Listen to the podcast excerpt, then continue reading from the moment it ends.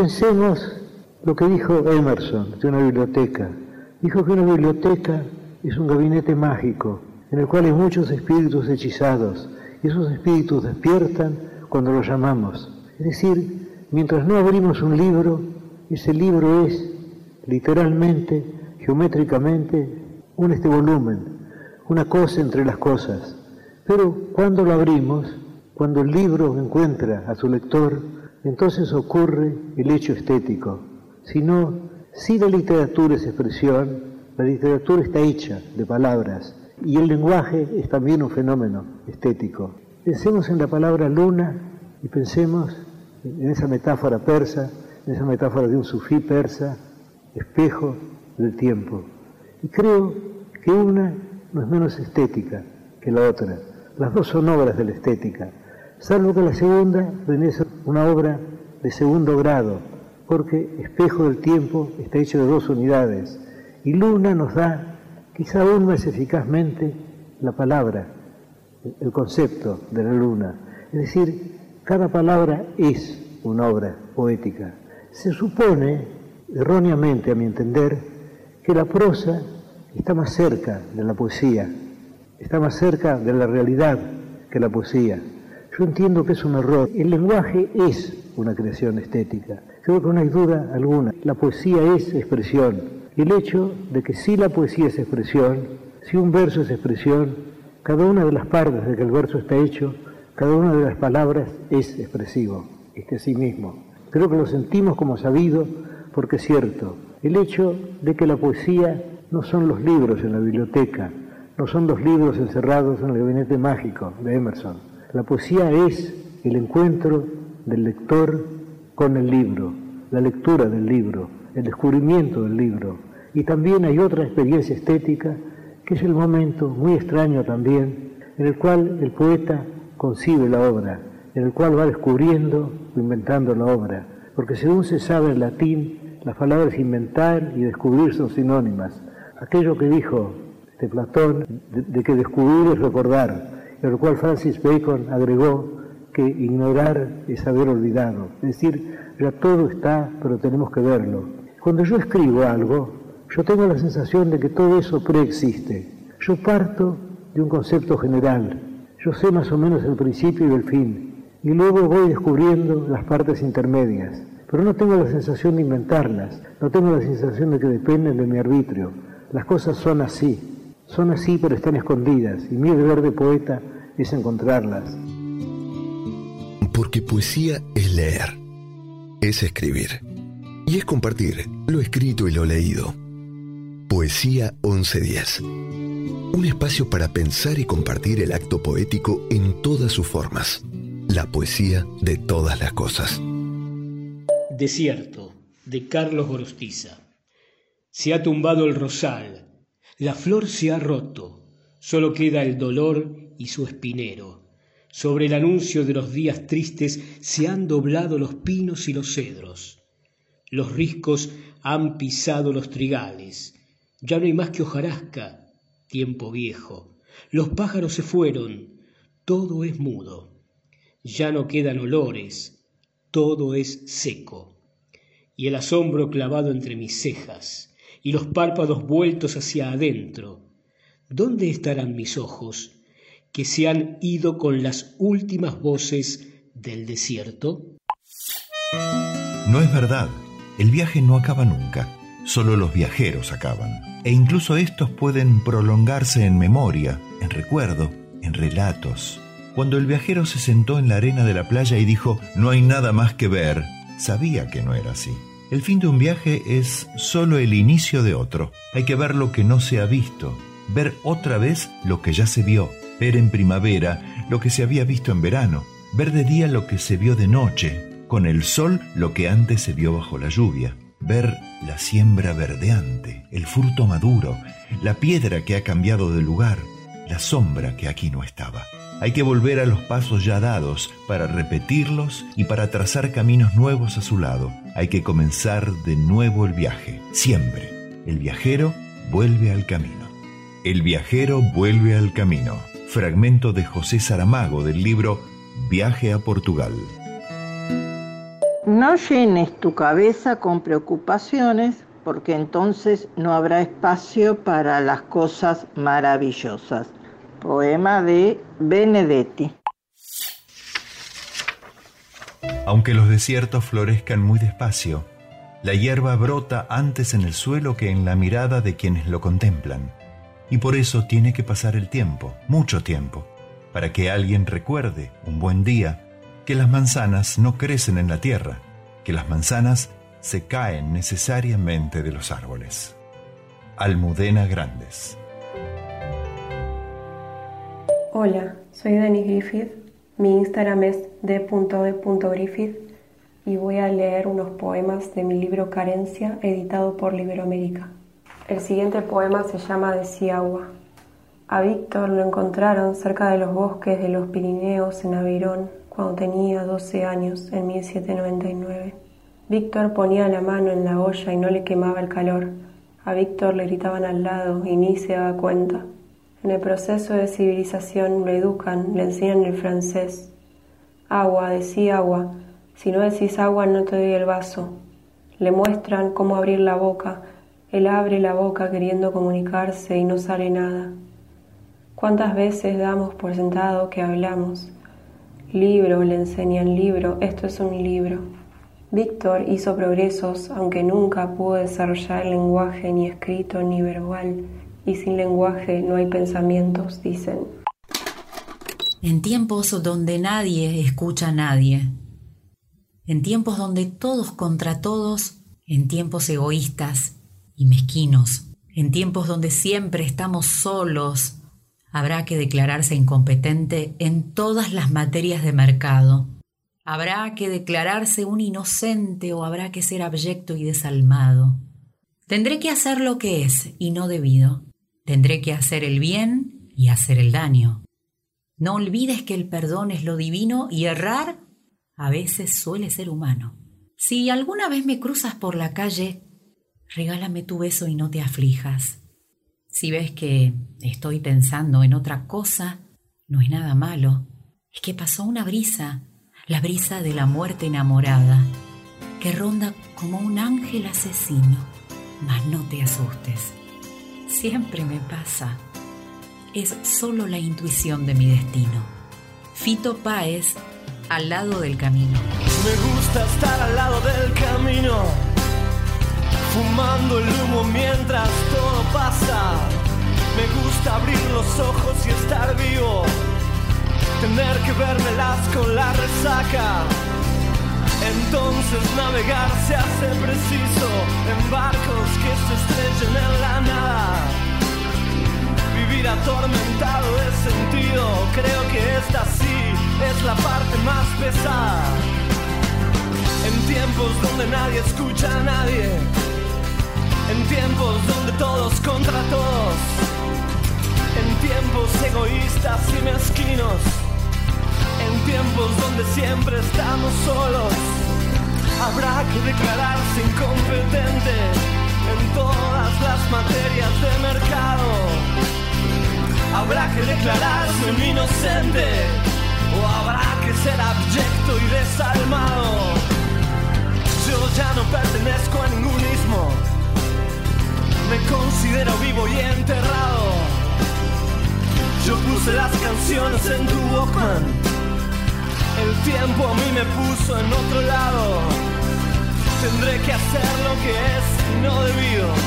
Tendré que hacer el bien y hacer el daño. No olvides que el perdón es lo divino. Y errar a veces suele ser humano.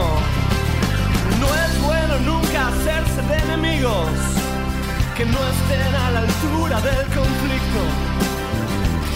Que piensan que hacen una guerra se hacen pis encima como chicos que rondan por siniestros ministerios haciendo la parodia del artista.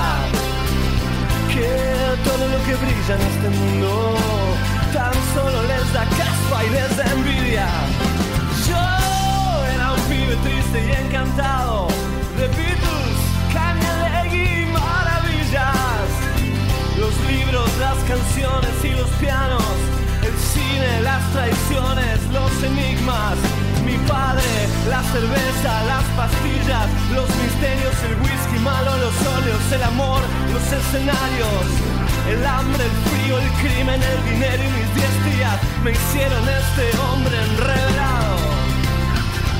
Si alguna vez me cruzas por la calle, regálame tu beso y no te aflijas.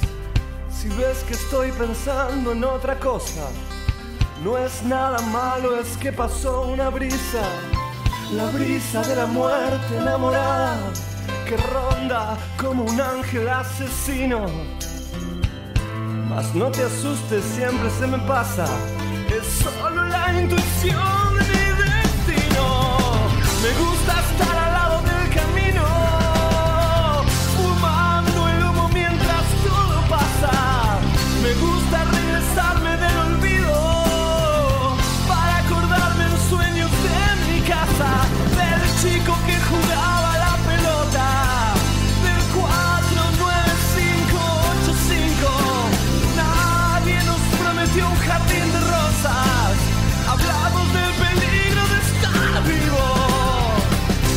Divertir a tu familia mientras el mundo se cae a pedazos. Me gusta estar al lado del camino. Me gusta sentirte a mi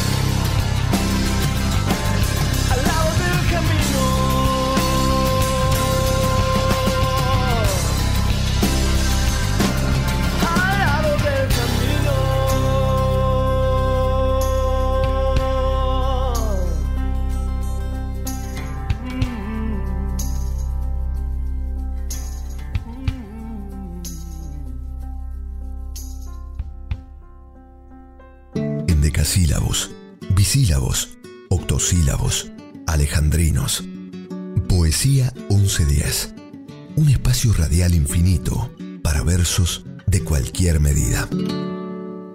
Mi nombre es Alberto Bianco y este es un poema hecho tango del gran Homero Espósito, El Milagro.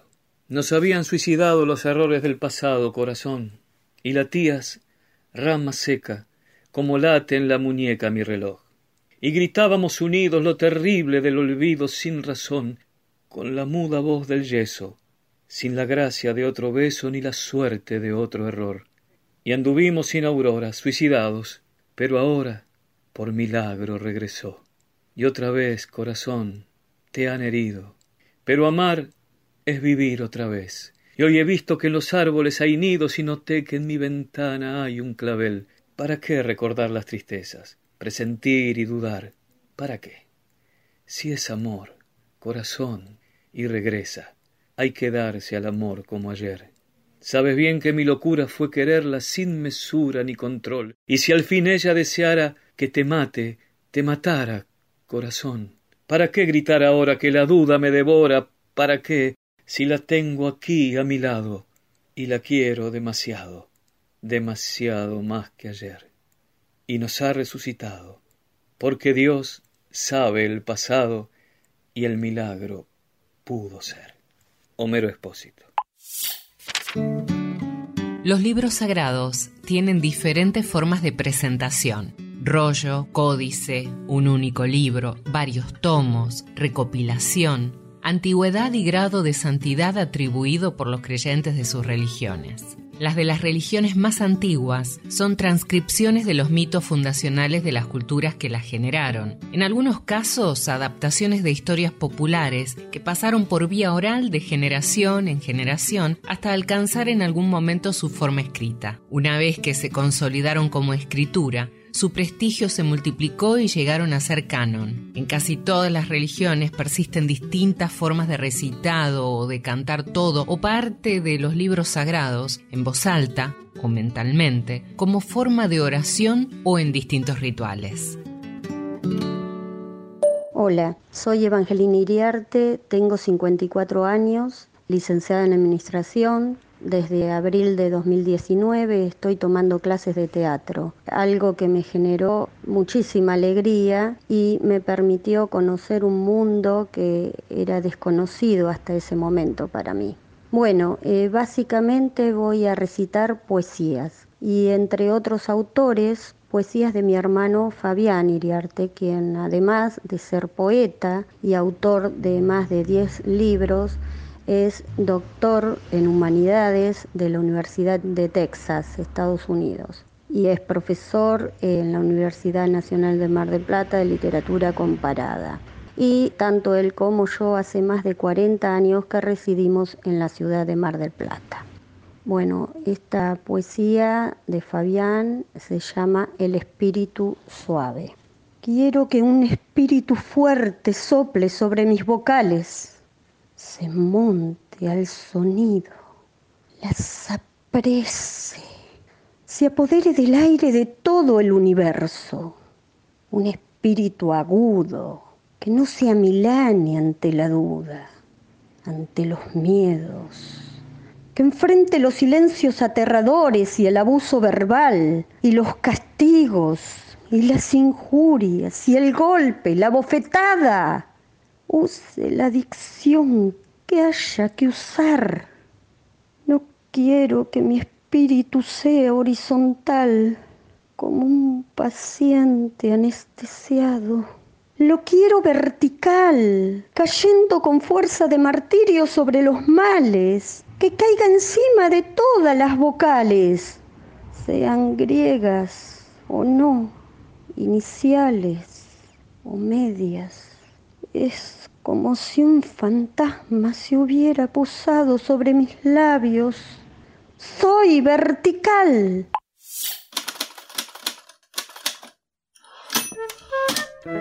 Jugando entre la ficción y la realidad, la novela Niebla de Miguel de Unamuno tiene un personaje central llamado Augusto Pérez, que visita al propio Unamuno dentro de la obra, convirtiendo así al mismo autor en personaje también. Augusto interpela a su creador a través de reflexiones existencialistas que tienen mucho que ver con las propias del Unamuno en la vida real.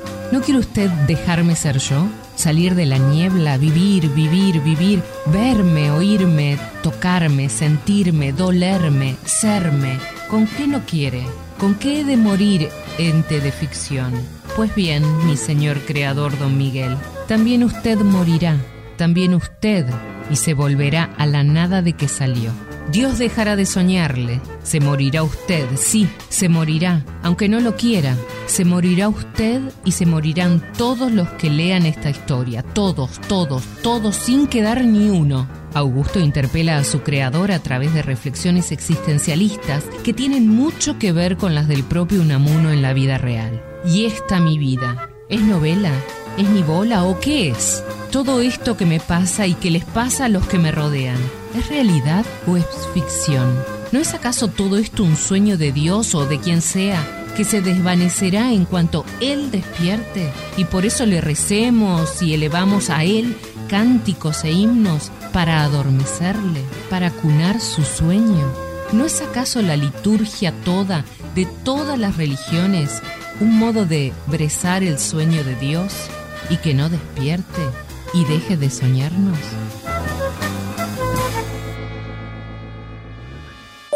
Mi nombre es Félix Sánchez Durán. Voy a recitar Regresos de Juan Gelman. Así que has vuelto, como si hubiera pasado nada, como si el campo de concentración no, como si hace 23 años que no escucho tu voz ni te veo. Han vuelto el oso verde, tu sobre todo larguísimo y yo padre de entonces. Hemos vuelto a tu hijar incesante en estos hierros que nunca terminan. Ya nunca cesarán, ya nunca cesarás de cesar. Vuelves y vuelves, y te tengo que explicar que estás muerto. No creo en Dios desde hace 30 años. Para ser precisa, debería decir que hace 30 años me atreví a confesarlo. Tal vez no creía desde tiempo antes. No se abandona la fe de un día para otro. Al menos no fue así para mí. Aparecieron algunas señales, síntomas menores, detalles que al principio preferí ignorar, como si estuviera germinando dentro de mí una semilla que tarde o temprano reventaría y abriría la tierra para salir a la superficie como un tallo verde, tierno, débil aún, pero decidido a crecer y gritar a quien quisiera oírlo, no creo en Dios. Fragmento del capítulo 1 del libro Catedrales de Claudia Piñeiro, finalista en la Semana Negra de Gijón. Soy todo lo que recuerdo y vos todo lo que has olvidado. Yo me muevo entre las cosas, vos entre fantasmas cansados. Cuando la cárcel se desarmó, la penitencia fue a Marte. No se fuga uno para atrás, se fuga para adelante. El diablo tiene una cola que no la puede ocultar. Por más disfraz que te pongas, siempre se te va a notar. Yo soy todo lo que recuerdo y vos, todo lo que has olvidado. Yo me muevo entre las cosas, vos entre fantasmas cansados. La verdad es perro fiel que vive en todas las casas, que muerda quien no lo atiende y defiende el que lo guarda. El manjar que los corderos sueñan un día comer es lobo crudo con pelos vivo, a punto de comer. Yo soy todo lo que recuerdo y vos, todo lo que has olvidado. Yo me muevo entre las cosas, vos, entre fantasmas cansados. Yo soy todo lo que recuerdo y vos, todo lo que has olvidado. Yo me muevo entre las cosas, vos, entre fantasmas cansados. Fue un segundo tan incandescente, me sentí tan diferente, y ya no pude pensar. Un dolor tan hondo y cristalino, un recuerdo del destino, una luz en la ciudad. Seguí su fuego brillando en el cielo. Te encontré, te encontré, y me desperté. Te encontré, te encontré y me desperté. Y sonó una triste melodía que me dio tanta alegría. Solo yo pude escuchar. Fuiste una presencia tan ausente que brillaba entre la gente, que me hizo recordar. Seguí tu fuego brillando en el cielo. Te encontré, te encontré y me desperté. Creo que me enamoré de Cachorro López y Vicentico por Vicentico. Fue un segundo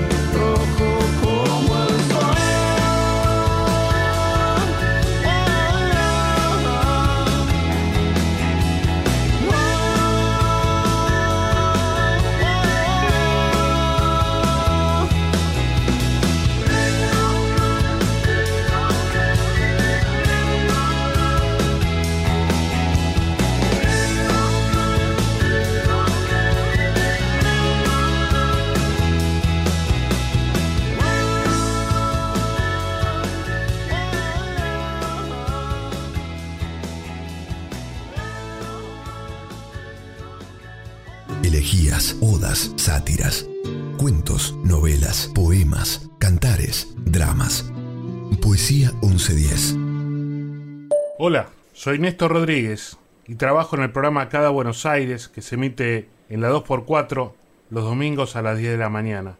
Y quería compartir con vos un poema que escribió Julio Cortázar hace unos cuantos años. Se llama Veredas de Buenos Aires y tuvo música alguna vez de Edgardo Cantón.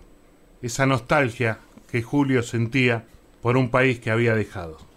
De pibes la llamamos la vedera y a ella le gustó que la quisiéramos. En su lomo sufrido dibujamos tantas rayuelas. Después ya más compadre, estaconeando, dimos vueltas manzanas con la barra, silbando fuerte para que la rubia del almacén saliera a la ventana. A mí me tocó un día irme muy lejos, pero no me olvidé de las vederas. Aquí o allá la siento en mis tamangos, como la fiel caricia de mi tierra. Una mujer corre por la avenida en sentido contrario al tránsito. Ritmo constante, velocidad superior a la de los autos. Hora pico, paso de hombre para los autos. Marcha veloz para ella. Antonia Roldán de Esteves, aunque jamás usé el Esteves, ni siquiera en el colegio de los nenes. Le gusta imaginar que su nombre así, sin el apellido de su marido, es una marca conocida, por lo menos para quienes se detienen a pescarlo entre el montón de ilustres desconocidos en los títulos de cierre de alguna tira televisiva. Aprovecha el embotellamiento para cruzar entre las ruedas y perderse en la esquina. Deja atrás las bocinas. Se interna por una calle con jardines y veredas amplias. Avanza monótona, triturando hojas secas a su paso. Un hilo de vapor sale de su boca. Tiene las mejillas rojas. Expira. Inspira. Expira.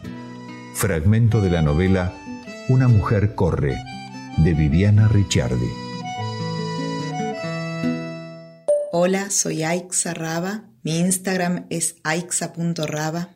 Voy a leer poemas de diferentes libros. El primero, En el patio crece una planta rosario, publicado este año por Queja Ediciones. Había que cruzar toda la casa, o entrar por el garage, que era más corto, y daba directo al jardín de calas, malbones, y esa planta con bolitas que nos gustaba. En el patio crecía una planta rosario. Frijoles, decíamos, gracias al chavo. No quisimos matarla, fue necesario. Un pedazo de tierra de los pies del limonero, una pizca de polvo granate de la pared del fondo, dos huevos de caracol y uno de paloma.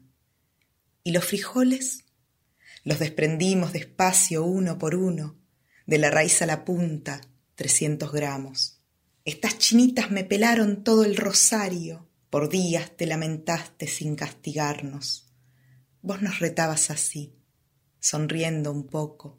Menos mal que no supiste, no te imaginás qué hicimos la tarde que te fuiste a misa y nos dejaste el patio. Atravieso la imagen y encuentro tu mano. Me alcanzás el mate, reímos, lloramos en el patio está creciendo una planta rosario. Pardo es un pequeño pueblo de 200 habitantes en el Partido de las Flores, en la provincia de Buenos Aires, con muchas historias que lo hacen único. Allí, la familia Bioy Casares tuvo su estancia Rincón Viejo, Adolfo llevaba a su entonces novia Silvina Ocampo para pasar los veranos y en muchas oportunidades se sumaba Jorge Luis Borges.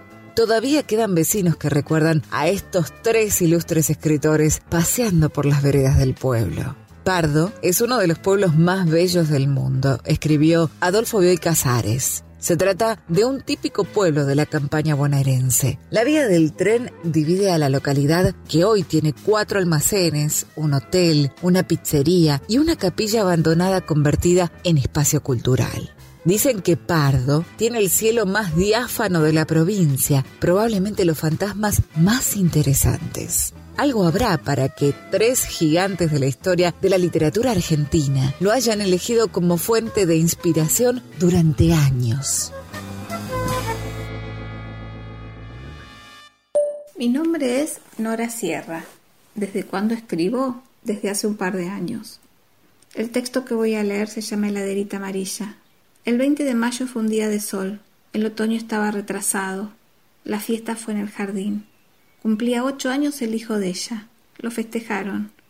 Estuvieron invitados familiares, amigos, niños, el padre del niño y la nueva mujer del padre del niño. A ella no le importó juntarlos a todos. Era la primera vez. Las mesas con manteles blancos, vasos de plástico, servilletas de papel, arreglos de banderines al tono del equipo campeón, del que el niño era fanático. Sonó el timbre, sonó varias veces, llegaron todos, sonó por última vez y llegó el padre del niño con su mujer. La mujer del padre del niño traía una heladerita amarilla pequeña. Le pidió a ella que la sostuviera mientras bajaban el regalo del auto. Entraron. Ella le devolvió la heladerita amarilla y la esposa del padre del niño le dijo que ahí llevaba una medicación que debía inyectarse para estimular sus óvulos porque estaban tratando de quedar embarazados. Ella tragó un sorbo de gin con tónica, limón y pepino. La esposa del padre del niño se sentó y colocó la heladerita en la punta de la mesa. Ella sacó la cámara de fotos con la que había hecho el curso de fotografía y se dedicó a retratar a cada uno, de a grupos, de a varios, toda la familia, todos los amigos, los más cercanos, los más lejanos. El padre junto a su mujer disfrutaban del sol, de la comida y el buen vino. De fondo tenían una enredadera que no había perdido sus hojas todavía. Ella agrupó a los amigos de fútbol, como en una foto de equipo, algunos parados atrás, otros arrodillados adelante. En el fondo, la enredadera, y a la izquierda, la punta de la mesa con la heladerita amarilla. Agrupó a los otros amigos, del col y del barrio, atrás, la enredadera, y la punta de la mesa con la heladerita amarilla. Luego con la familia y la heladerita. Más tarde los no tan amigos y la heladerita. Pidió que le saquen una foto a ella, al niño y al papá del niño, donde salió la heladerita. Y para finalizar, el padre, el niño, la mujer del padre y la heladerita. Torta y velita soplada se fueron yendo. La esposa del padre del niño fue al baño, salió con la heladerita en la mano, ya se había inyectado. Despedida, besos y abrazos. Se fueron los invitados, la casa quedó un desastre, se olvidaron la heladerita. Ay, en el yaguareté, recordá como el inmenso todo, un tiempo atrás, un tiempo atrás, donde el misterio nos guiaba y solo conocíamos el juego, y las veredas y los parques, esquinas y baldíos eran nuestros. Ay, cómo nos va costando tanto no pensar y ver el río y las veredas y los parques, esquinas baldíos eran nuestros. Ay, cómo nos va costando tanto no pensar. Un abrazo más un suspiro y un mate, un silencio de amigo y otro atardecer. Sebastián Machi, Aca Seca, otro atardecer. Ay, cómo quería tanto, hoy más tarde en la siesta, salir a caminar este rosedal y ver el río. Guardé recordar el inmenso todo. Un tiempo atrás, un tiempo atrás, donde el misterio nos guiaba y solo conocíamos el juego. Y las y los parques, esquinas y baldíos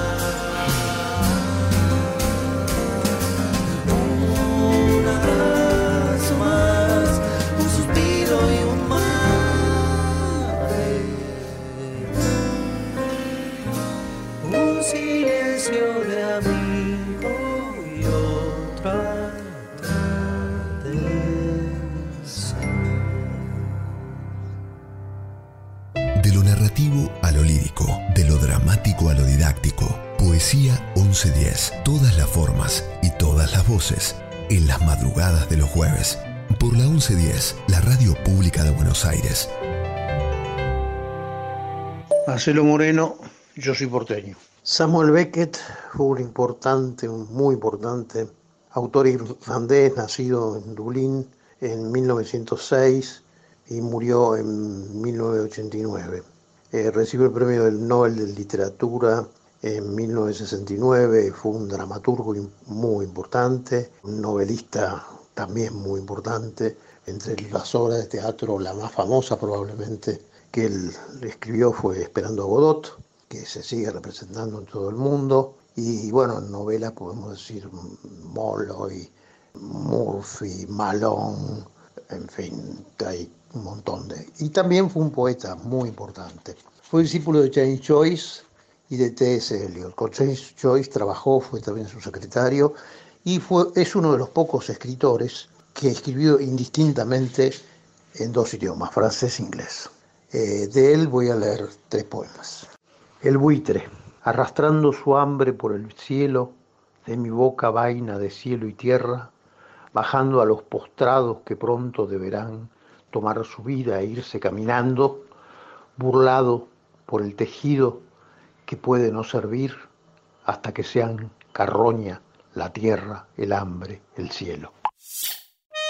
Cuando Anaconda, en complicidad con los elementos nativos del trópico, meditó y planeó la reconquista del río, acababa de cumplir 30 años. Era entonces una joven serpiente de 10 metros en la plenitud de su vigor. No había en su vasto campo de caza tigre o ciervo capaz de sobrellevar con aliento un abrazo suyo. Bajo la contracción de sus músculos, toda vida se escurría, adelgazada hasta la muerte. Ante el balanceo de las pajas que delataban el paso de la gran boa con hambre, el juncal todo alrededor empenachábase de altas orejas aterradas. Y cuando al caer el crepúsculo en las horas mansas, Anaconda bañaba en el río de fuego sus diez metros de oscuro terciopelo, el silencio circundábala como un halo.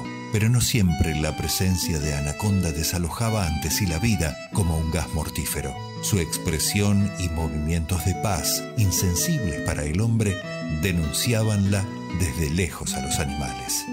Anaconda, fragmento, Horacio Quiroga. El sol es una naranja dulce y jugosa. En las siestas las gallinas cacarean y lo pican, ovillan lana las mujeres y cruzan lagartijas en el camino. El sol es un aromo recién abierto, un crisantemo, y yo lo dejo entrar en mi alcoba y lo dejo reclinar su cabeza de pétalos en mi almohada.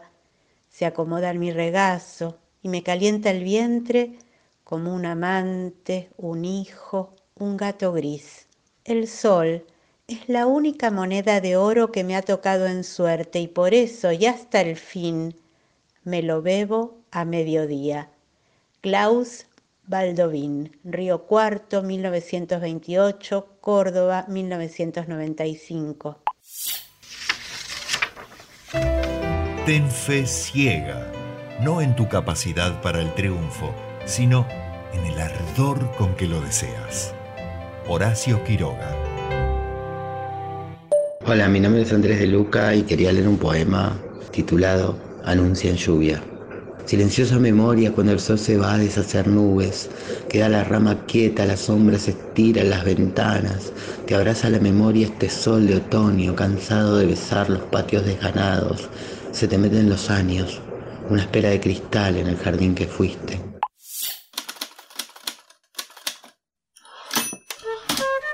El árbol duerme aún en la semilla, mas la semilla en lo hondo del porvenir vegeta. De ella surgirá este átomo, este sol, un poeta. ¿Un poeta? Es preciso, Dios no trabaja en vano. Leopoldo Lugones escribió este poema en 1897 y es un reflejo de la importancia que el autor daba a los escritores, a quienes consideraba piezas claves en la construcción de una identidad nacional. Lugones fundó la Sociedad Argentina de Escritores que presidió junto a Horacio Quiroga entre 1928 y 1932 poeta, narrador, bibliotecario, pedagogo y ensayista, con su obra impulsó activamente una vanguardia literaria que rompió con la herencia hispanista y sentó así las bases de una literatura moderna, siempre en la búsqueda de establecer un lenguaje propio de nuestro país. Lugones había nacido el 13 de junio de 1874 y es en memoria de su nacimiento que se estableció este día como el Día del Escritor en Argentina. Hola, mi nombre es Noemí y hablo de Barracas. Les voy a leer una poesía que se llama De cactus y suculentas. Tuve que plantarme, pero para plantarme, primero necesité germinarme, conocer el color, el tamaño, el sabor de esa semilla, para saber sobre qué aguas debía balancearme. Tuve que germinarme, pero para eso necesité romperme, encontrar la grieta exacta por la que hacerme cuerpo para poder ver el aire. Tuve que plantarme, pero para crecer tuve que trasplantarme, y me equivoqué tantas veces que me di cuenta que no en todas las tierras se florece. Tuve que plantarme, pero para florecer tuve que regarme todos los días un poco. Tuve que aprender a llevar las tormentas, tuve que saber aprovechar el sol, Tuve que verme en otras plantas para entender qué planta soy. Tuve que ser todo, semilla, tallo, capullo y flor, para por fin un día verme con los pies firmes en el suelo y los ojos mirando al cielo como un girasol. Hermosa, ¿no? Vuelve el deseo y la ansiedad de este cuerpo. Mi boca quiere pronunciar el silencio un remolino mezcla los besos y la ausencia. Imágenes paganas se desnudarán en sueños. Vengo agotado de cantar en la niebla. Por la autopista, junto al mar hay gitanos. Van celebrando un ritual, ignorando. Mis propios dioses ya no están. Espejismos. Federico José Moura, Jacobi, Mugetti, Esbarra, Imágenes paganas.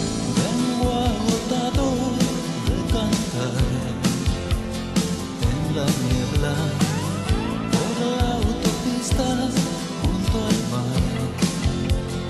Hay gitanos, van celebrando un ritual, ignorando mis propios dioses.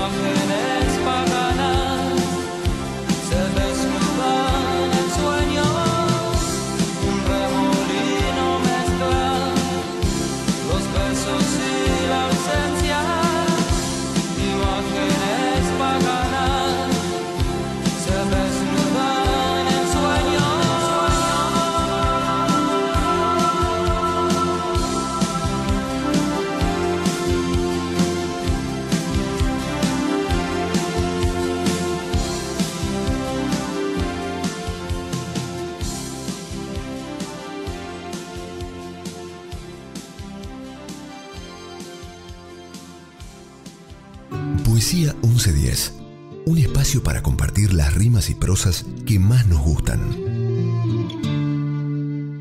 Hola, soy Miguel Frías de Campeones del Ocio y este es el final de la obra de teatro Apenas el fin del mundo. Después, lo que hago es irme. No vuelvo nunca más. Muero unos meses después, un año a lo sumo. Algo que recuerdo y cuento todavía. Después ya habré terminado. Es verano, durante esos años en los que estoy ausente. Ocurre en el sur. Como estoy perdido de noche en la montaña, decido seguir las vías del tren. Eso me evitará los vericuetos de la ruta. El camino será más corto. Me llevará cerca de la casa en la que vivo. De noche no pasan trenes, no hay peligro. Y así voy a encontrar el camino. De pronto estoy en la entrada de un inmenso viaducto elevado. Domina el valle que adivino a la luz de la luna. Y camino solo en la noche, a la misma distancia entre el cielo y la tierra. Lo que pienso, y era esto lo que quería decir, es que tendría que pegar un buen grito, un grito fuerte y claro, un buen grito fuerte y claro que resuene en todo el valle. Debería regalarme a mí mismo esa alegría, gritar, gritar de una buena vez, pero no lo hago, no lo hice. Retomo el camino, solamente el sonido de mis pasos sobre las piedras del camino. Son los olvidos como ese los que voy a lamentar. La madre que los parió, vaya panda de cabrones. Mira que seguirme hasta la iglesia. ¿Dónde me escondo yo ahora? En la sacristía. ¿Y dónde estará la sacristía? ¿A este lado del coro o al otro? Ahí vienen dos más, si es que me tienen rodeada. El confesionario. Ya está. Me esconderé en el confesionario. Vaya por Dios. Está ocupado. Hay un cura adentro. Dichosos curas, si es que te los encuentras en todas partes. Bueno, pues me confesaré qué se le va a hacer. A ver si los carabineros se atreven a interrumpir un sacramento. Padre, padre, confiéseme. Padre. Coño, se ha dormido. Padre, padre, despierte. Ya era hora. Quiero confesarme y rápido si es posible. ¿Cómo que no es posible? ¿Y eso por qué? ¿Aún sigue dormido? Bueno, eh, pues vamos a hablar un rato. Así se espabila. ¿Cómo? Eso sí que no lo había oído yo nunca. Un cura que antes de confesar quiere ir al bar a tomarse un café. No, oiga, usted no se mueve de aquí. O le monto un número de padre y muy señor mío. Tengo todo el derecho de confesarme. Pago religiosamente mis impuestos. Pues claro que tiene que ver. A ver si nos aclaramos. La nuestra es una religión de Estado. Y si no me equivoco, el que le paga el sueldo es el Estado. Es decir, nosotros, los contribuyentes. Así que exijo que mi religión de Estado me confiese. Vamos, padre, confiéseme. Que siento cómo me invade una ola de fe. Ánimo, padre, que cuando acabemos le invito a un café en el bar. ¿Vale? ¿Empezamos? Vamos allá. ¿Cómo? ¿La última vez que me he confesado? Eh, Deje que piense un momento. Claro que soy creyente. ¿Qué se ha creído? No sé de qué iba a estar yo aquí de no serlo. Soy creyente, practicante, ferviente, todo. Pues hace 20 años, la última vez que me confesé fue hace 20 años, el día de mi boda. Sí, sí, en la iglesia. Una ceremonia preciosa. La verdad es que yo no quería casarme por la iglesia, pero lo hice para no darle un disgusto a la madre de mi novio, que era muy creyente la mujer. No, si yo también soy creyente, pero también soy comunista. Sí, sí, comunista creyente. No teísta, ni atea, ni antiatea. Soy marxista guion leninista. Tolomaica, apostólica, eurocomunista. Sí, padre, estoy de acuerdo. No se puede decir que he sido muy practicante. Veinte años sin confesarme, lo confieso, es una pasada. Pero nunca he dejado de hacer mi autocrítica, por lo menos una vez por semana, en la célula de mi partido. ¿Que no es lo mismo? Bueno, no insisto, si usted lo dice. ¿Empezamos? Sí, estoy lista. Fragmento de La Madre Pasota, monólogo de Darío Fo y Franca Rame. Siempre fui soñadora, desde chiquita. Tengo que reconocer que la literatura me ayudó en mis fantasías, pero el sí. El éter tuvo en mí un efecto afrodisíaco. El deseo me envolvió en una nube, ¿cómo decirlo? ¡Ay, de sueños! Me arrolló en una pasión inexplicable. Me infundió anhelos irrefrenables. ¡Ah! Anhelos de traspasar la pantalla y descubrirme en el delirio de los sueños. ¡Yes! ¡Yes! Fue así sí, que hace tiempo ya. A long time ago. Como quien dice cuánto. ¿Diez años? No, un poco más. ¿Veinte? no. No importa cuánto. Me safe lantana porque mi sueño es bien francés, como las crepes, le champagne, le gâteau, la tour Eiffel, el pan francés. Oh, la la París. La culpa la tuvo Roberto III de Artois, sí, un personaje de la historia de Francia, porque todo tenía que ser de Francia, no podía venir de acá, de Chacabuco, Bancalari, San Juan y Boedo, no. Lo mío era francés o no era. Y ahí fue cuando me arrolló una supercélula tornádica de deseos. ¿Y qué hice? Me dejé llevar por sus descargas eléctricas circulares y escribí este guion para verlo filmado y proyectado en una gran pantalla con la historia de Roberto III de Artois que pelea por la justicia. Justice, justice, justice, para que el rey le devuelva su condado de Artois. Y el rey Nunca, pero nunca le devolvió esas tierras que le correspondían. Y ahí se armó una tremenda guerra de intereses. Yo tuve un sueño de Mónica Landolfi, actúa Gloria Bravar, dirige Judith Gutiérrez. Ciclo de monólogos, escenas cotidianas de mujeres por mujeres, Teatro El Ojo, Perón 2115 Cava, Estreno viernes 21 de octubre, 20 y 30 horas. Los esperamos. Ojalá puedan venir. La sátira es el arma más eficaz contra el poder. El poder no soporta el humor, ni siquiera los gobernantes que se llaman democráticos, porque la risa libera al hombre de sus miedos. Darío Fo. Hola, soy Estela Matute, actriz, y voy a compartir un poema con ustedes. Aunque haya tanta agua como sed y entre una y otra, tan perpleja distancia y tanto trigo y hambre, y no se toquen, aunque se impongan límites a todo habiendo tanto espacio, aunque la vida se endurezca al colmo habiendo hombres tan blandos, aunque la angustia sea valor corriente y la niñez ignore de sí misma cuánto vale, aunque tantos pájaros mueran diariamente habiendo derrochado la lección de libertad que nadie tuvo tiempo de aprender, aunque se correspondan exactamente igual de desmedidos el lujo y la miseria y la riqueza y las manos vacías, aunque anden paralelas las sobras y las faltas solo a favor de algunos y a desfavor de tantos,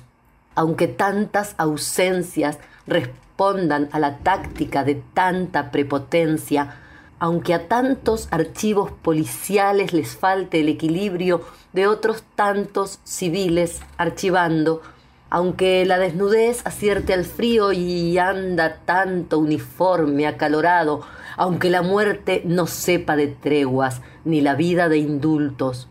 Por todo eso y a pesar de todo, por lo que hay que dar vuelta, por lo que ya se ha arado, por lo que hay que abonar, por el surco en espera, por lo que ya sembraron, por lo que hay que sembrar, por lo que a cosechar ayudaremos, por lo que no podremos cosechar, por la vida depuesta y la disposición para la vida, por todo y a pesar por eso mismo estamos a favor del gran dolor de la vida y de que hay que vivirla bien a fondo y golpeando.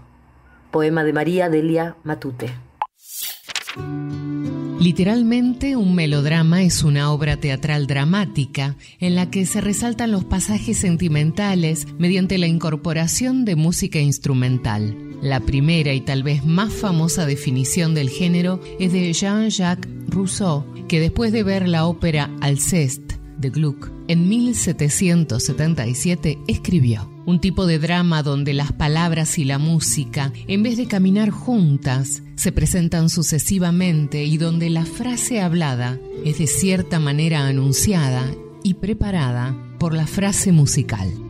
Surgió en la ópera y con el paso del tiempo se extendió al teatro, el circo, el cine, la radio y la televisión. Las telenovelas son un ejemplo ampliamente conocido de melodrama moderno.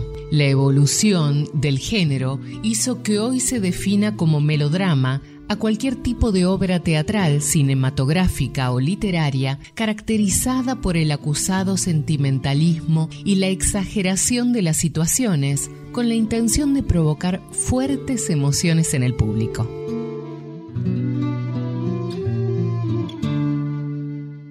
Buenas noches a todos les amigas del programa. Gracias Eduardo por la invitación. Mi nombre es Cristina Cisca, soy teatrista y hoy les traigo a otro de mis poetas preferidos junto a Antonio Machado, Federico, Gerardo Diego. Se trata del madrileño Pedro Salinas y un poema de su libro La voz a ti de vida de 1933.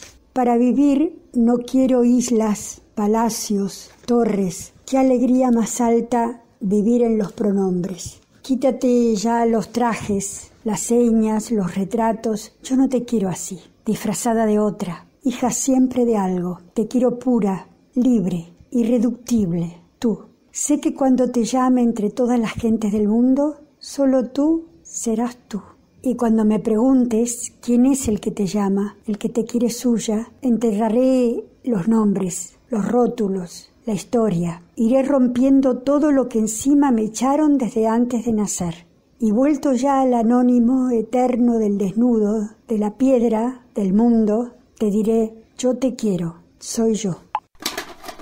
Con los pies llenos de tierra y sin saber dónde ir, cabalgando en una mula que se llama Mimi, que galopa como loca.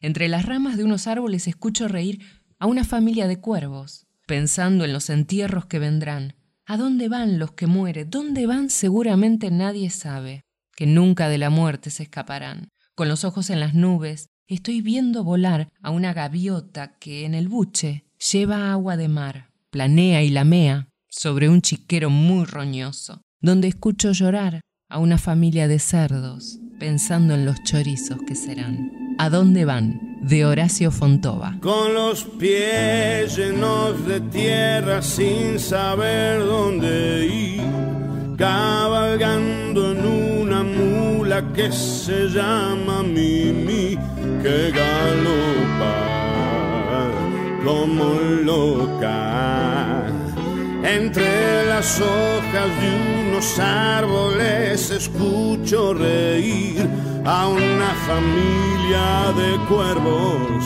pensando en los entierros que vendrán. ¿A dónde van?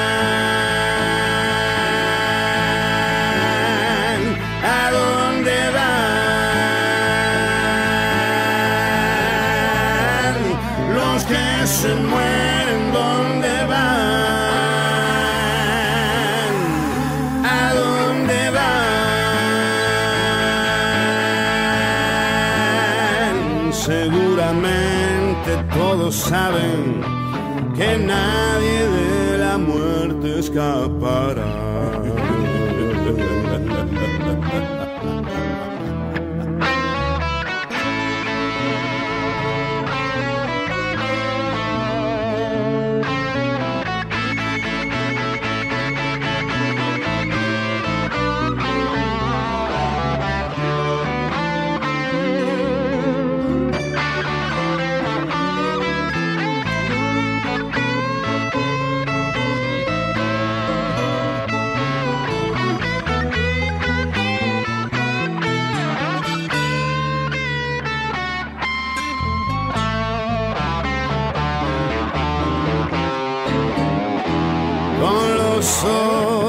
En las nubes estoy viendo volar a una gaviota que en el buche tiene agua de mar que planea y lamea. Sobre un chiquero muy roñoso donde escucho llorar a una familia de cerdos pensando en los chorizos que serán. ¿A dónde van? ¿A dónde van? Los que se mueren,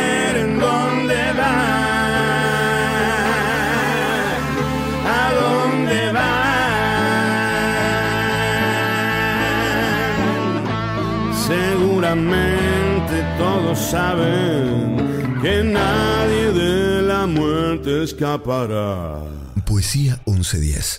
Metáforas, símiles, ironías, paradojas, todas las formas no convencionales de transformar la palabra en las madrugadas de los jueves, acá en la 1110. Hola, yo soy Rubén Estela y quiero dejarles este poema. Varón, de Héctor Gagliardi. Yo sé que te estás peinando para salir enseguida, que dejaste la comida por...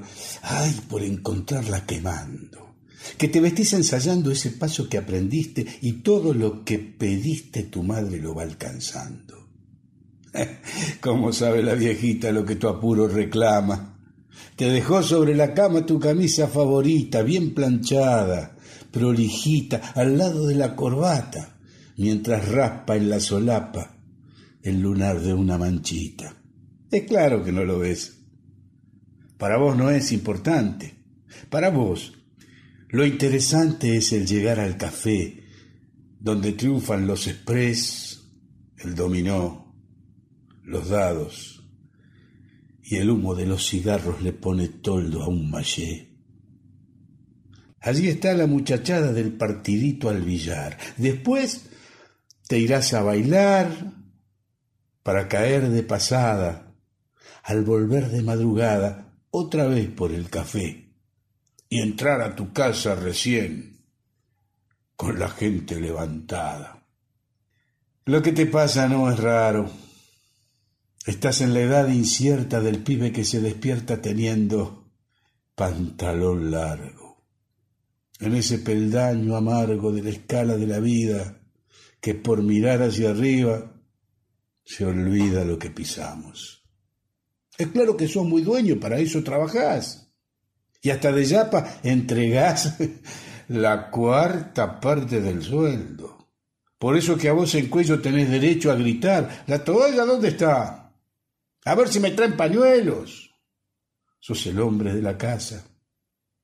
La esperanza del mañana que al discutir con tu hermana la hiere tu desconfianza que la pone en la balanza de tu experiencia mezquina diplomada en una esquina, molestando a las que pasan. Que si tu viejo protesta por la vida que llevas, enojándote te vas, tirando la servilleta, sin ver que tu madre inquieta, llorando, corre a buscarte y te moja al besarte cuando te alcanza en la puerta. Pero decime, ¿tenés o no tenés corazón? ¿O vale más la reunión de la mesa del café que ese llanto que le ves en los ojos a tu madre? ¿O qué esperás? ¿Que sea tarde para llorarla después? Pero quédate algún día, una noche tan siquiera, dejala que ella te vea y, y que tiemble de alegría, que tocándote te diga, está muy dura la almohada, y que su mano arrugada te acaricie todavía. Dale una vez la razón a quien tanto te defiende, a quien tanto te comprende con, con todo su corazón. Que se duerma de un tirón sin esperar tu llegada. Yo te pido esa gauchada, pibe, porque he sido igual que vos. El grupo de la Shakespeare Company en la Rue de l'Odéon de París. En 1920, un círculo de escritores formado por Ernest Hemingway, James Joyce, F. Scott Fitzgerald, Gertrude Stein y el poeta Ezra Pound se reunía en la histórica librería Shakespeare Company en la Rue de l'Odéon de París para intercambiar ideas y compartir sus respectivos trabajos. El selecto grupo, que sirvió de inspiración para Woody Allen a la hora de crear su Medianoche en París, tenía también la costumbre de salir a recorrer la noche parisina, frecuentando diferentes cafeterías y bares de la orilla izquierda de la ciudad luz. Buenas noches, soy Vincent Amadeus y esta vez con la actriz y locutora Maga Kwan vamos a presentar el cuarto capítulo de esta saga titulada Terence a en donde esta pareja convoca a una medium con fines no santos. Espero que le guste. Primera y última vez que te acompaño a estos cosos. ¿Querés saber dónde guardó el abuelo los dólares o no? Me da miedo esto, Terence. ¿Qué es lo que te da miedo? ¿Qué sé yo? Te dije ya que de chica yo no podía dormir porque soñaba con brujas. Pero esto es una medium, no, no es una bruja. ¿Y qué corno es una medium? Es una mina así que puede hablar con los muertos, creo. ¿Vos crees en esas pavadas? ¡Ah! ¿Qué pasa? ¿Qué es ese ruido? Ah, se prendió la pantalla, fíjate, fíjate. ¿Qué pantalla? No, pasa que atiende a través de una pantalla, caléndula. ¿Me estás jodiendo? ¿Es esa que está ahí? Tiene más años que Mirta Legrand esta caléndula. Es Mirta Legrand disfrazada. Poca gente lo sabe, pero se dedica a esto también. ¿Quién otro va a poder hablar así con gente del pasado? ¿Y por qué no atiende en cuerpo presente? No, el cholo me dijo que en mitad de la sesión le agarran ganas de ir al baño. Che, qué raro todo esto. ¿Qué dice ahí? Tenemos que ir leyendo lo que escribe en la pantalla. Para, para. Comienzo de sesión. Pónganse de pie y agárrense de las manos. ¿Pero quién es? ¿La chiqui o el Puma Rodríguez? A ver, sigue. Cierren los ojos y digan a dúo, chungo, cochungo, cochungo, ¿estás ahí? Tu abuelo se llamaba Demetrio. ¿De qué cachungo habla? No, me dijo el cholo que usan un nick que es como una contraseña por si el muerto no quiere hablar. Dale, dale, dale. Chungo, cochongo, cochungo. ¿Estás ahí? ¿Y? Pará, pará. A ver, a ver. Señora Caléndula, eh, ¿tendremos que esperar mucho? Ahí está escribiendo, pará. ¿No va a hablar la vieja esta? Y no, porque la sacan enseguida que es Mirta Legrand si habla. ¿Qué dice? Para, para. Repitan la frase y agréguenle al final.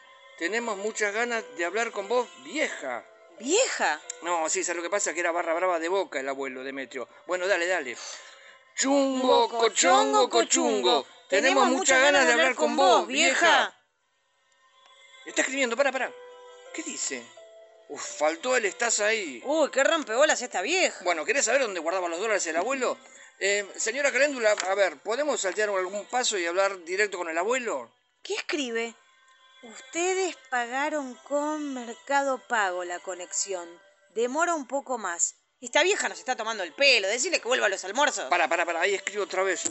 Ok, solo porque me caen simpáticos, digan solamente cochungo no teníamos efectivo. Bueno, dale, dale. La última, ¿eh? Sí, sí, sí. Cochungo, no, no teníamos efectivo. ¿Y? Se quedó muda. ¡Ahí está el abuelo! ¡Ahí está el abuelo! ¿Ese? Sí. No se parece en nada, vos. ¿Estás seguro? Ahí escribe. Hablale, dale, dale. Oh, hola, Abu. ¿Cómo va todo por allá? Sí, no, no, no, es una preguntita nomás más. Anda directo al punto, ¿eh? ¿Qué dice? Hoy tenemos una mesaza. Decirle que hay como una interferencia. No, no, es Mirta que se le debe mezclar con la grabación del programa. Dijo que le caímos simpáticos. Decirle que no haga las dos cosas al mismo tiempo.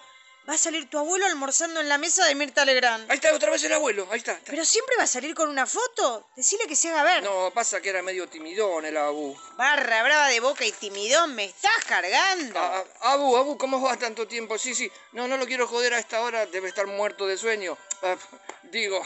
¡Terence! ¿Qué? No le haga caso. Es que estamos medio nerviosos, ¿vio? No hablamos todos los días con un finado. Vamos al grano. Los dólares, dice Terence, que usted guardó. ¿Qué dice? No, es Mirta otra vez. ¿eh? Discúlpenme, pero necesito ir al baño. Yo me voy a la mierda, me cansé. Pará, pará, pará, pará. ¿Qué es, ese, ¿Qué es ese ruido? ¿Escuchás algo? Ay, ¿ese resplandor? ¡El, ¡El abuelo! abuelo! ¿Cómo quieres que te olvide? Si cuando comienzo a olvidarte, me olvido de olvidarte y comienzo a recordarte. Woody Allen. Hola, ¿cómo les va? Mi nombre es Pablo Alvarelo y ahora voy a leerles un fragmento de una escena teatral breve titulada Salidor. Miguel, Miguel, Miguel, baja, baja de ahí, Miguel, haceme el favor, baja de ahí y hablemos. ¿Por qué me haces esto, Miguel? ¿Por qué? En la sala de control no me querían dejar pasar. ¡Qué vergüenza! Al verme con los nenes, al hombre de seguridad le dio lástima y me hizo entrar. Eh, eh, Naira, Alexis, Naira, cuida a tu hermano, que no toque ese tablero. Miguel, yo sé que sos un poco tiro al aire, Miguel, que sos rebelde, que tus amigos te pierden. Yo lo entiendo, vos lo sabés. Has desaparecido fines de semana completos. ¿Y yo dije algo? Nunca, Miguel, te banqué. Pero esto no, esto no, Miguel. Eh, ¿Podés bajar un minutito de esa plataforma? Así no puedo hablar, se me contractura el cuello, Miguel. ¿Y a dónde vas? A ver, ¿me querés decir a dónde vas? ¿Al espacio exterior? ¿A otro planeta? Reflexiona un poquito. ¿No, estás exagerando? Ok, ok, te gusta andar por ahí. Sos salidor. Yo eso ya lo sé y te repito, te banco, Miguel. Pero cuando estabas en la remisería era una cosa, viajabas, pero yo sabía que no ibas más allá de Monte Grande, a lo sumo eh, hasta Ezeiza. Pero ¿y ahora? ¿Ahora qué es esto? Alexis, Naira, los señores se van a enojar, ¿eh? Dejen eso y vengan a saludar a papá. Miren qué lindo traje plateado que tiene. Miguel, estos chicos son inmanejables. Mamá ya no quiere ni aparecer por casa. Siento que yo sola ya no puedo, Miguel. Y vos te querés pirar así, nomás, a lo más campante, fuera de la atmósfera. ¿Qué necesidad? Decime, ¿eh? Decime, ¿vos me estás escuchando lo que digo?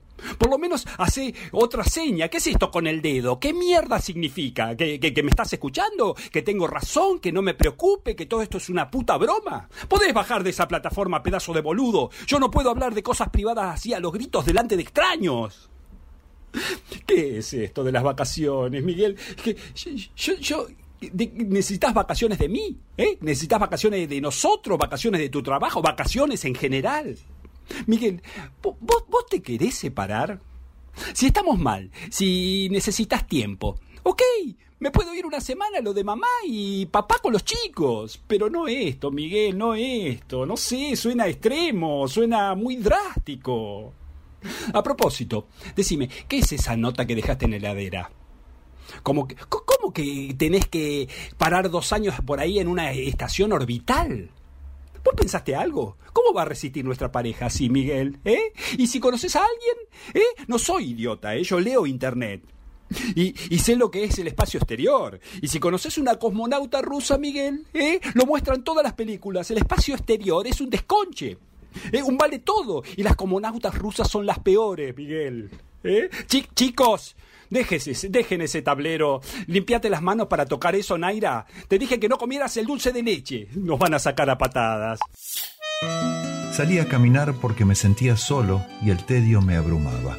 Afuera el sol resplandecía, las nubes también, pero más oscuras. Llegué al parque y me llené los bronquios de aire puro. Las hojas de los árboles se movían con el impulso de una brisa fresca y delicada que hacía tintinear además los esqueletos de algunos insectos muertos contra fragmentos de botellas rotas.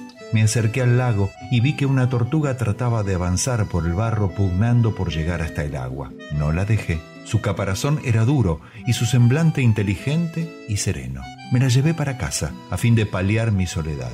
Cuando llegamos, la puse en la bañera y me fui a buscar en la biblioteca un libro de cuentos para leerle. Ella escuchó atenta, interrumpiéndome de vez en cuando para pedirme que repitiera alguna frase que le hubiese parecido especialmente hermosa. Luego me dio a entender que tenía hambre y ya me fui nuevamente al lago a buscar algo que le resultara apetecible. Recogí pasto y una planta de hojas verdes oscuras. También junté alguna hormiga por si acaso. De nuevo en casa fui a llevar las cosas al baño, pero la tortuga no estaba allí. La busqué por todas partes, en el ropero, la refrigeradora, entre las sábanas, alfombras, vajillas, estantes, pero no hubo caso.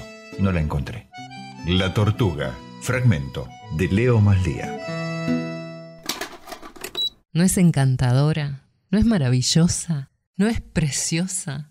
Menos de un minuto de edad. Nunca pensé que a través del amor estaríamos haciendo un ser tan hermoso como ella es encantadora y está hecha del amor. ¿No es preciosa? Realmente la mejor de los ángeles. Estoy tan feliz. Hemos sido bendecidos. No puedo creer lo que ha hecho Dios a través de nosotros. Él ha dado una vida. Isn't She Lovely? de Stevie Wonder por Ligia Piro.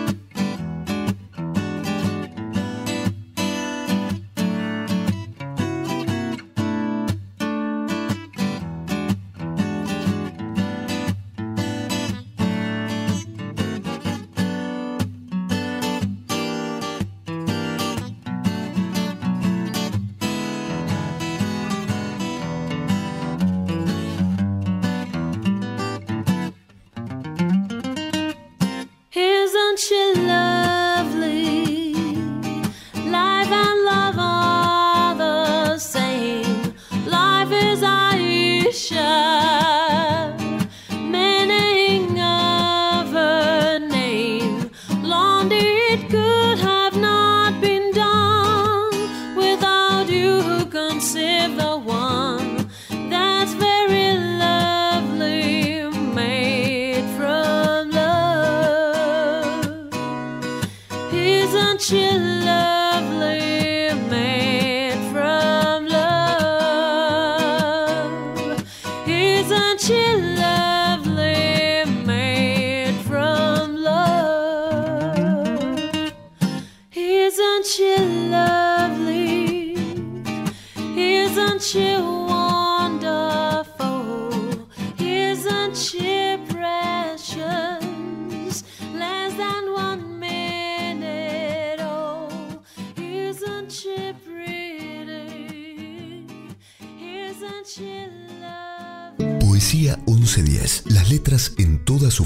Posibles e imposibles por la 1110. La radio de la ciudad de Buenos Aires.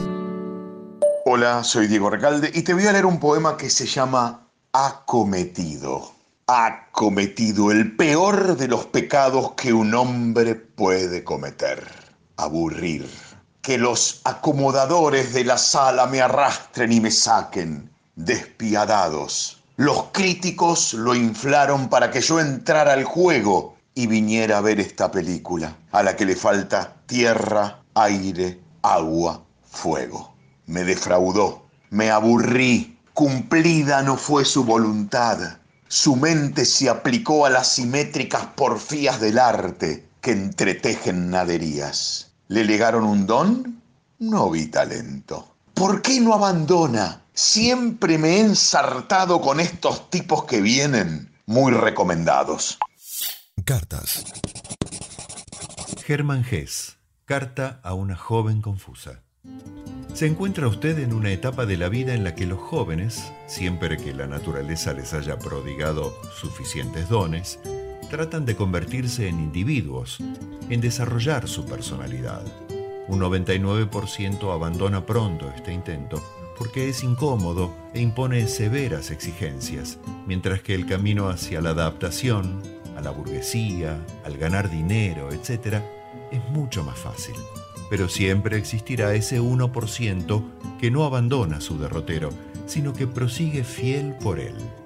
El camino ancho ejerce en él una gran atracción sin duda, pero no tiene alternativa, pues está predestinado a otra cosa y ello lo separa del 99% restante, y así seguirá durante toda su vida. Hubiera podido leer esto en mis libros sin molestar a este viejo, pero ya le he ahorrado el esfuerzo. Hermann Hesse escribió esta carta a una joven confusa el 31 de diciembre de 1947. No sabemos muy bien qué tipo de confusión aquejaba a la joven, pero sí sabemos que Hess entendía y había vivido muy intensamente los problemas que enfrentan los jóvenes en su camino. La enorme tarea y las severas exigencias de tratar de convertirse en individuos y desarrollar la propia personalidad, en contraposición con el camino ancho que conduce a la adaptación, es un tema que, como bien advierte el autor al final de su carta, está presente en toda su obra. Baja la tele, mamá. Ay, con esos melodramas berretas no se puede vivir. Para hablarte voy a tener que usar un megáfono. Sí, sí, no exagero, un megáfono. Y no protestes que te arrugás. Sí, te arrugás y mal. Ay, qué maldita que sos. Yo no estoy más arrugada que vos. Y por favor, baja ese televisor, sí, bajalo, que no vivís sola. ¿Viste cómo son las cosas? Justo ahora que querías estar sola, tenés que estar acompañada. Hola, Rosa Laura, soy Marisabel.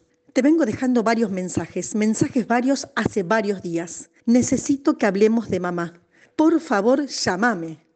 Mira, mamá está súper demandante. Está postrada. ¿Entendés lo que es eso, Rosa Laura? No puede caminar. Y todo el tiempo necesita algo, por eso me llama.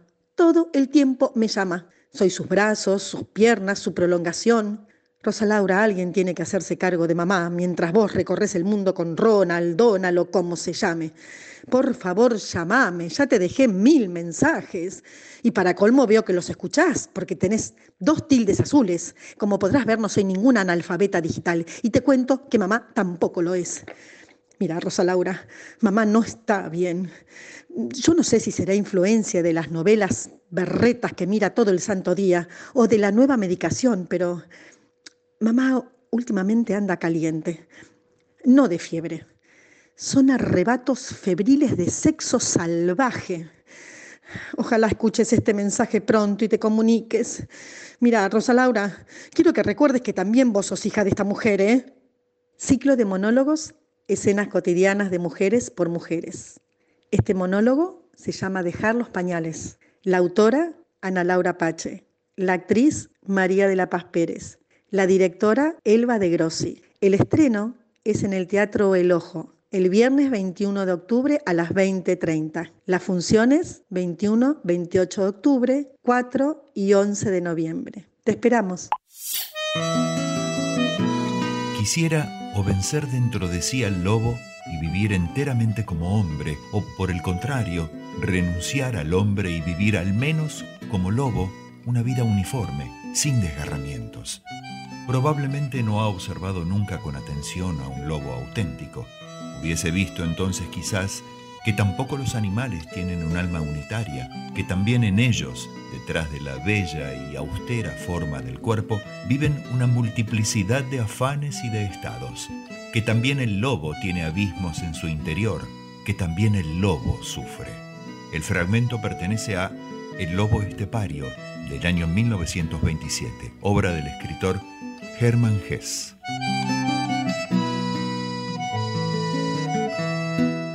del prólogo de Demian de Hermann Hesse. Hoy muy pocos saben lo que es el hombre. Tal vez lo presienten algunos y estos mueren más aliviados como yo moriré cuando termine de relatar esta historia. No puedo adjudicarme el título de sabio. He sido un hombre que busca y sigue buscando, pero ya no busco en las estrellas y en los libros, sino que comienzo a escuchar las enseñanzas de mi sangre. Mi historia no es agradable, ni es dulce y armoniosa, pues no es una historia inventada tiene sabor a insensatez, a locura, a confusión y sueño, como la vida de todos los hombres que ya no quieren mentirse a sí mismos. Pocas cosas me han ocurrido y muchas he leído. Mejor dicho, pocas cosas me han ocurrido más dignas de memoria que el pensamiento de Schopenhauer o la música verbal de Inglaterra. Jorge Luis Borges. Soy Cari Buono y hoy voy a compartir con ustedes Te presto mi cuerpo de rebeldía. Cuando me llames floja, cuando me llames exagerada, cuando pienses que soy negativa, cuando digas que no puede doler tanto, cuando te desesperes de no verme sonreír, cuando no entiendas por qué no puedo dormir, cuando quieras llevarme a otro médico más y yo me niegue, Cuando me veas acostada, sin ganas de continuar, te presto mi cuerpo. Cuando creas que solo quiero atención, cuando pienses que tal vez no es tan malo como lo describo, cuando me veas llorando, cuando pienses en dejarme sola, te presto mi cuerpo. Te lo presto un solo día para que llegues a sentir esas ganas de dormir para siempre. Te lo presto un solo día porque no quiero que sientas esa súbita depresión profunda. Te lo presto solo un día porque no quiero ver en tus ojos cómo se marchita tu vida. Te lo presto un solo día para que aprendas a sentir empatía, para que veas la vida con las ganas de exprimir cada segundo del día, para que aprendas a disfrutar hasta lo más mínimo con la familia, para que llenes tu alma de recuerdos felices con amigos y la vacíes de momentos amargos e insípidos. Te lo presto un solo día, porque con ello aprenderás lo que es la fortaleza, porque con ello sabrás lo que realmente cuesta, porque con ese solo día podrás entender que soy una guerrera. Te lo presto un día, porque así sabrás el valor de un día bueno, el valor de tus manos, de tus pies, de tu espalda. Así que por favor, toma lo que queda en este corazón y úsalo. Por favor, usa lo que realmente sea necesario. Tú sabes que tengo tan poco, así que por favor, sana tu corazón roto y vete. Sé que no es tu estilo, lo puedo decir por cómo te mueves. Es muy, muy pronto, pero estoy de tu lado y no quiero ser algo de lo que te arrepientas. Prefiero ser tu refugio. Jack Johnson, Cocoon. I'm betting all of this might be over soon.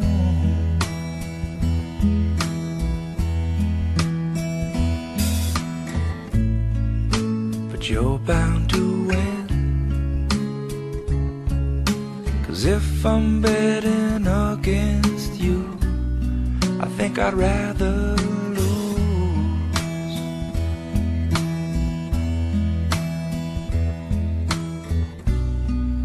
this is all that I have. So please take what's left of this heart and use. Please use only what you really need. You know I only have so little, so please your broken heart and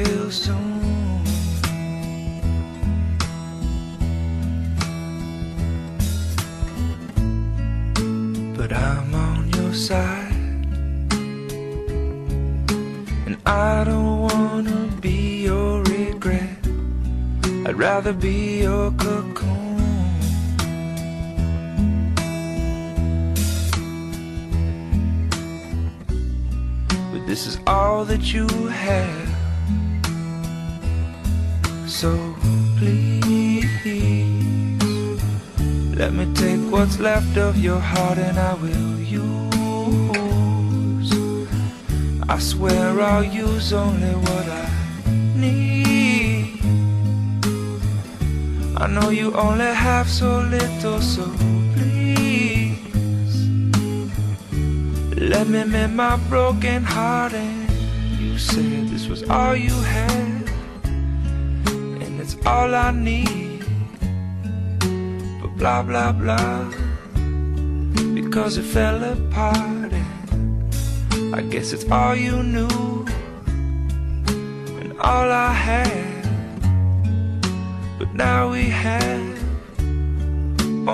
Confused hearts, and I guess all we have is really all we need. So please, let's take these broken hearts and use. Let's use only what we really need. You know we only have so little,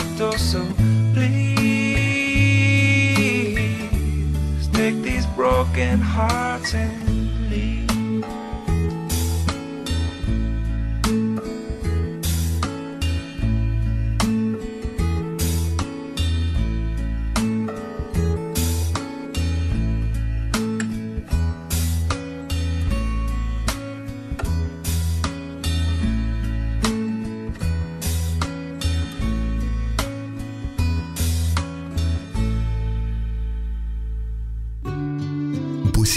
1110. Versos sanadores, provocadores, amables, reveladores. Poesía 1110. Un viaje a través de las rimas y las prosas. En la noche de los jueves. Acá, en la 1110. Hola, soy Pollo Mactas, creador y conductor de Listo el Pollo, programa que se emite en la queridísima radio 2x4. Este poema que les voy a leer lo compuse hace un tiempito y se llama La nave. La nave se soltó sola. El ancla, enterrada en el lodo, comenzó a volar en el agua como una manta raya, movida por su atávico vagar. Y el arrecife no perdonó, penetró profundo en el casco que gritó como un herido en la batalla. Solo el mástil nadó entre las olas, jugando y saltando, hasta que algún viejo viento metido en su médula lo llevó hasta mares desconocidos. Yo miraba desde la orilla, como mira un niño un juguete en una vidriera. Luego me metí la mano en el bolsillo y caminando abrí la llave de mis pensamientos hasta que uno de ellos me sacó del naufragio. Y otra vez pensé en vos, pensé en vos, claro. Y otra vez, una por una, las imágenes del naufragio volvieron a ser carne en mis retinas húmedas y cansadas. Esposa y sirvienta son lo mismo, pues solo se diferencian en el nombre cuando del fatal anillo surge un abismo que nada, nada puede separar. Cuando ella obedece la solemne palabra que el hombre en ley suprema ha formulado, todo lo amable queda entonces sepultado y solo permanece la posesión y el orgullo. Feroz como un príncipe oriental, él crece, revelando al fin toda su soberbia innata. Para mirar, reír o hablar, sus votos no lo sujetan, pero a ella a una infinita soledad la condenan, resignando para siempre toda libertad. Así será gobernada bajo su mando, temiendo a su esposo como a una deidad. A él debe obedecer, a él debe servir, sin jamás actuar, sin jamás decir, hasta que en su arrogancia repose confiado, dueño del poder, sobre un panteón adorado. Evitad, dulces doncellas, aquel indeseable estado y toda esa adoración que supura odio. Valoraos a ustedes mismas y despreciad a los galanes. Recordad que si sois orgullosas, seréis sabias. A las damas, de Mary Chudley, 1656-1710. ¿Cómo les va? Buenas noches. Soy Martina Castro y les traigo, como siempre, un poema de Ketty Mangione, Los restos del desamor. Y acá estamos, vos ofendido, gris, aburrido, por todo lo que no pudiste, y yo jodida, porque busqué flores en un jardín extinguido. Hay algo bello en la decepción, algo potente que te agita y te levanta y te acomoda el corazón. Pasar de buscar la forma, aceptando todas, cúbicas o convexas, redondas o cuadradas, hasta admitir que en todas y cada una tu esencia está desarmada. Porque hay también algo de sórdido y complejo en la posesión que cuando se desprende como una piel al sol, ya no duele, solo incita a quitarla jirones con placer y tentación. No hay más claridad que en el momento más oscuro, esos 21 gramos que evapora el alma del cuerpo y liberan el odio visceral de tanto desconcierto. Hay en el final del desamor tóxico y violento, antes disfrazado de mágico y sagrado, que nos despierta de golpe y nos inunda de esplendor. Y es ahí, justo ahí, cuando después de pedir aquello que nos llega, nos armamos de nuevo con arena y cera. Entonces aflora la rabia infinita, el rencor y las palabras de hiel, jamás dichas en alta voz. Allí hay que parar en seco y gritar fuerte un perdón a uno mismo, porque no merecemos ser solo esto. Y tenemos que matar al otro, matarlo dentro nuestro, tratando de rescatar un solo momento donde hayamos sentido, con todos los sentidos, que valió la pena tanto desencuentro. Agatha Mary Clarissa Miller nació el 15 de septiembre de 1890 en Wallingford, Inglaterra, y fue más conocida como Agatha Christie. Enorme escritora y dramaturga, se especializó en el género policial con el que labró gran parte de su enorme fama y prestigio internacional. A lo largo de su carrera publicó 66 novelas policiales, 6 novelas rosas y 14 relatos cortos, además de incursionar en el teatro con obras como La ratonera o Testigo de cargo. Se han vendido más de 2.000 millones de copias de sus obras, lo que la posiciona en el tercer lugar de ventas en la historia, detrás de William Shakespeare y la Biblia. En 2013 su novela El asesinato de Roger Ackroyd fue elegida como la mejor novela negra de todos los tiempos por más de 600 escritores especializados. Acerca de su estilo, una vez dijo, uno sabe que no puede escribir igual que sus autores favoritos. He aprendido que yo soy yo, que puedo hacer las cosas, puedo hacerme a mí misma. Agatha Christie 92. Asesinato en el Oriente Express, La Ratonera, el asesinato de Roger Ackroyd, Diez Negritos, el misterioso caso de Styles, La Casa Torcida, Muerte en el Nilo, El cadáver en la biblioteca, son solo algunos títulos destacados, parte de una obra sobresaliente que ha enriquecido y magnificado uno de los géneros más apasionantes de la literatura contemporánea.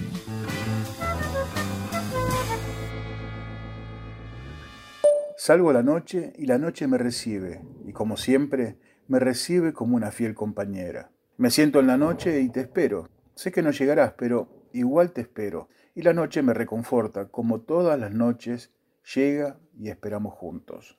Hay noches de silencio, un silencio ruidoso que la noche me enseñó a escuchar. Al principio creí erróneamente que en la quietud de la noche no debería oír nada, absolutamente nada. Pero no, descubrí, va, me enseñó a escuchar el silibar de la noche. Otras noches, la noche, me contaba una de las infinitas historias nocturnas. Algunas oscuras, otras no, y cada tanto, muy de tanto en tanto, alguna historia durante un eclipse perdido. No sé qué hubiera hecho sin su compañía, pero algunas noches, ah, en algunas noches de tormentas sorpresivas, enormes tormentas que cubrían el cielo de nubes negras, cargadas de tinta negra y bordes de plata que auguraban la llegada de mensajes que no siempre arribaban. Un relámpago, seguido de un estruendo, daba inicio a la tormenta y la lluvia de letras negras comenzaban a golpear la tierra. Las letras caían y se amontonaban formando palabras ilegibles por un breve instante, mientras la tierra absorbía la humedad y se desvanecían dejando como pequeños charcos oscuros como prueba de que alguna vez allí estuvieron. Aprendí, con el tiempo, a encontrar las palabras entremezcladas o a veces anagramadas buscando tu mensaje. A veces solo encuentro tu nombre, otras, algunas palabras perdidas que te evocan y te recuerdan. Cuando puedo, apoyo mi mano sobre el mensaje para que quede impreso como un negativo en la palma de mi mano que atesoro mientras se desvanece con el tiempo. Hay veces que la noche se ríe de mí mientras toca la armónica. Dice que soy un soñador, y yo le respondo que el único soñador es John, y aprovecho el momento para que me cuente alguna historia de él. Otras, se queda en silencio y solo me acompaña. Pero como llega la noche, llega el día y con ella la luz. Una noche le dije que tenía la certeza de que el mensaje que espero nunca llegará. Pero la noche, en vez de reírse y burlarse de mí como suele hacer, me dijo, He estado en infinitas noches, en infinitos mundos, he presenciado infinitas guerras, infinitos amores, pero en esas infinitudes La única certeza que tengo es que no hay que dar nada por cierto. Y sigo tocando la armónica. Palabras de consuelo, palabras de verdad, no lo sé. Solo sé que seguiré buscando los efímeros y escurridizos mensajes de letras negras cuando golpean la tierra mientras te espero, sentado con mi vieja amiga, la que ha estado conmigo desde la primera noche, que como una gota llegué. Cada libro, cada volumen que ves aquí, tiene un alma. El alma de la persona que lo escribió y de aquellos que lo leyeron, vivieron y soñaron con él. Cada vez que un libro cambia de manos, cada vez que alguien baja sus ojos a las páginas, su espíritu crece y se fortalece. La sombra del viento. Carlos Ruiz Zafón. Te he hechizado porque eres mío. Será mejor que dejes las cosas que haces. Te digo que no estoy mintiendo. No estoy mintiendo. Sabes que no puedo soportarlo. Estás corriendo por ahí. Te he hechizado porque eres mío. Sabes que te quiero, te amo, te quiero.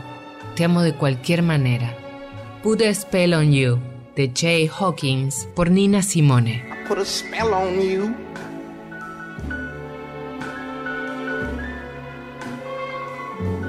cause you're mine.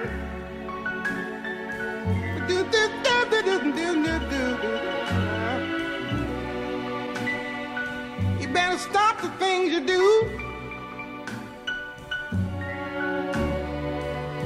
I ain't lying. No, I ain't lying. You know I can't stand it. You're running around. You know better, Daddy. I can't stand it cause you put me down. Yeah, yeah. I put a spell on you. Because you're mine.